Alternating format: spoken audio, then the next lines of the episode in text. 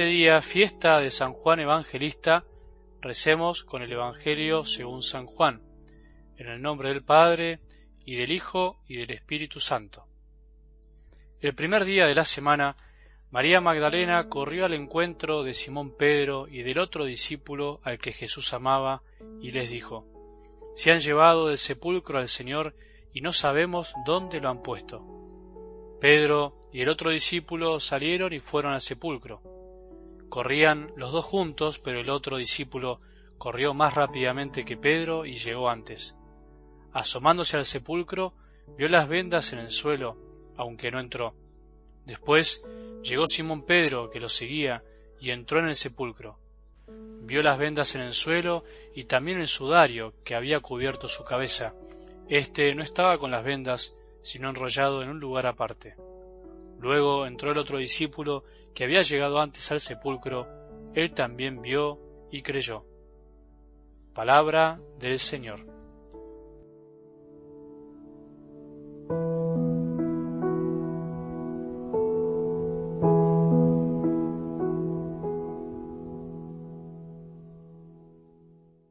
En el marco de la octava de Navidad celebramos hoy la fiesta de San Juan, el Evangelista, aquel a quien se le atribuye el cuarto Evangelio, tres cartas cortitas pero muy profundas y el Apocalipsis. Sin embargo, los estudios más profundos de estos tiempos fueron reflejando que difícilmente es el discípulo que aparece en los Evangelios, ni tampoco el discípulo amado que aparece tanto en su Evangelio. Todos se inclinan a pensar que fue alguien de su comunidad, alguien que recibió esa tradición, pero no el mismo que estuvo con Jesús. No te asustes, no quiero confundirte, pero sí enseñarte algo que por ahí no escuchaste y puede parecerte extraño. Para nuestra fe, para nuestra santidad, en definitiva, no importa tanto quién lo escribió, sino lo que escribió. Cuando algo es verdad, no importa tanto quién lo dice, sino lo que dice. Lo importante es que a lo largo de los siglos de la Iglesia, la comunidad de creyentes reconoció estos escritos como palabra de Dios, como revelación de Dios, y eso es lo que importa, eso es lo que nos hace bien, más allá de los datos históricos concretos. Importa que celebramos la obra de Dios en este hombre que hoy nos facilita conocer cada día más lo que Dios es y quiere en nosotros. Eso es lo esencial. Las alegrías de la vida no son completas hasta que se las comparten. No hay verdadera alegría si no es alegría compartida, cuando otros no la conocen junto a nosotros. Recuerdo que cuando me anunciaron que me ordenarían sacerdote, me pidieron que no lo diga hasta una cierta fecha, porque había que cumplir algunos pasos necesarios hasta poder decirlo. Fue durísimo para mí. Había recibido la mayor alegría de mi vida y no podía contársela a mis más queridos, a mi familia, a los que me interesaba que compartan mi alegría. Esa vez experimenté en carne propia que una alegría no es completa hasta que no se comparte. Me imagino que te debe haber pasado alguna vez, por ahí no porque te lo prohibieron, sino porque no siempre se puede contar una buena noticia cuando se la recibe.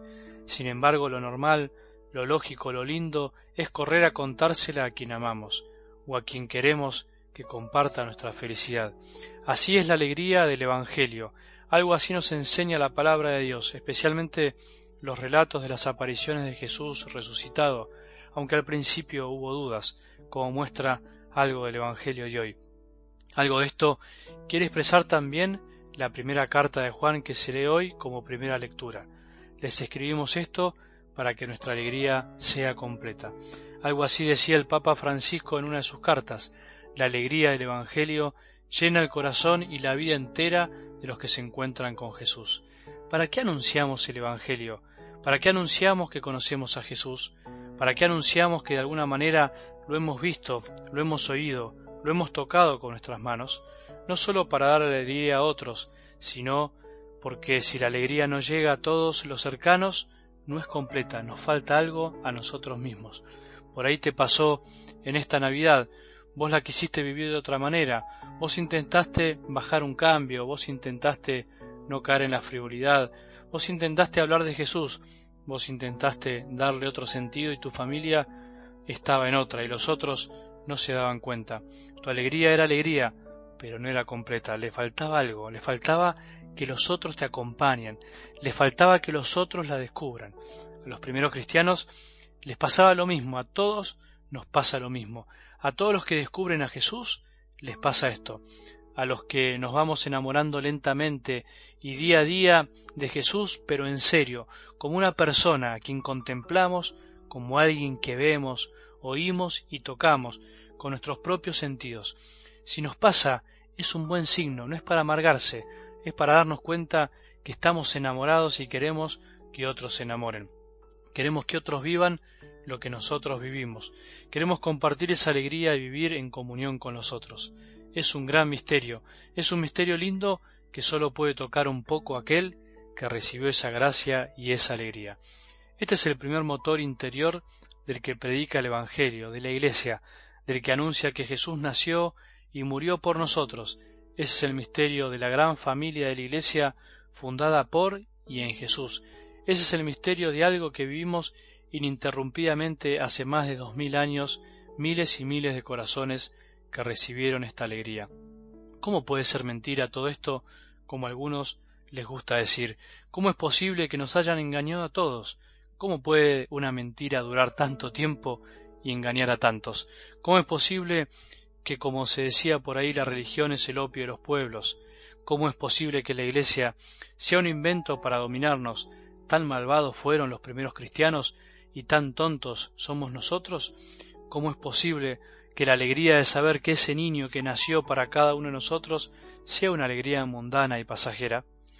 ¿Vivís esta alegría y sabés compartirla? ¿Cómo la vivís?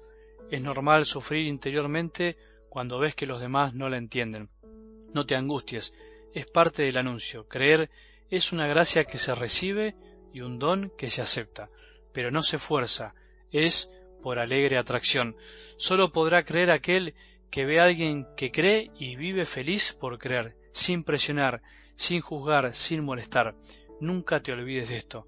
Mientras tanto, anuncia, pero a un Jesús real, no virtual, a un Jesús que pudiste contemplar, ver, oír y tocar con tus propias manos, gracias a que alguien también te lo anunció, porque así es nuestra fe. Que tengamos un buen día y que la bendición de Dios, que es Padre misericordioso, Hijo y Espíritu Santo, descienda sobre nuestros corazones y permanezca para siempre.